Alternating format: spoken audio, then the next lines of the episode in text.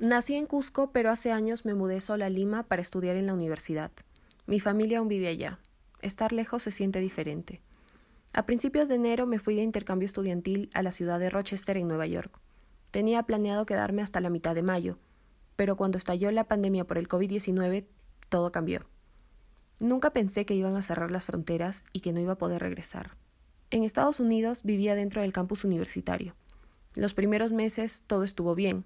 Sin embargo, cuando se anunció que el coronavirus estaba avanzando en el mundo, en abril unos compañeros de intercambio solicitaron que las clases sean online.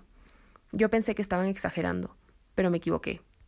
Días después, la universidad envió un comunicado indicando que las clases continuarían de manera virtual e iban a cerrar todas las instalaciones, lo que incluía los dormitorios también, donde yo vivía.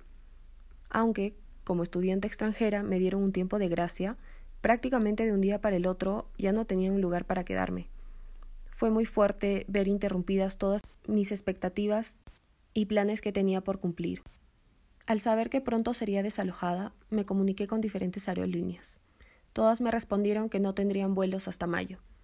Supe que había vuelos humanitarios. Me empadroné en la Embajada de Perú en Nueva York y llamé muchísimas veces, pero por el incremento de los contagios no estaban habilitados los vuelos desde esa ciudad. Tuve que contactar a una persona de Houston que me dijo pasado mañana va a haber un vuelo, si quieres vienes. Me sentía confundida, pues regresar a casa dependía de un vuelo que no estaba confirmado. Aún así, me arriesgué y viajé. Lo único que sabía era que el vuelo que me regresaría a Perú saldría a las siete de la mañana. No tenía puerta de embarque, ni aerolínea, ni nada. Todo era incierto.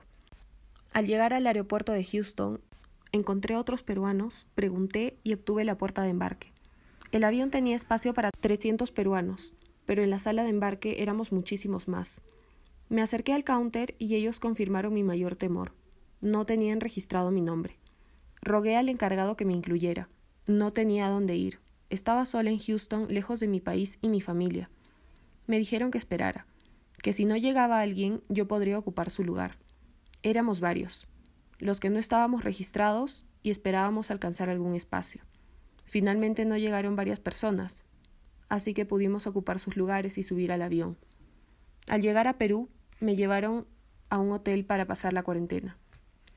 Pasé catorce días en aislamiento y luego me fui a la casa que tengo en Lima, resignada a pasar los días que durase el estado de emergencia sin mi familia. Así estuve un par de semanas más, hasta que me enteré que había una forma de viajar a provincia, a pesar de que no se podía porque era ilegal, las fronteras estaban cerradas para el transporte interprovincial. Nuevamente me arriesgué. El precio fue carísimo, además de peligroso, pues ir en una camioneta de tres filas y cinco personas junto al chofer, con pases ilegales, no era nada seguro. Pasamos unos ocho controles policiales, y en algunos tuvimos problemas. Pero finalmente, tras esta odisea, Pude regresar a mi hogar en Cusco y ahora estoy junto a mi familia.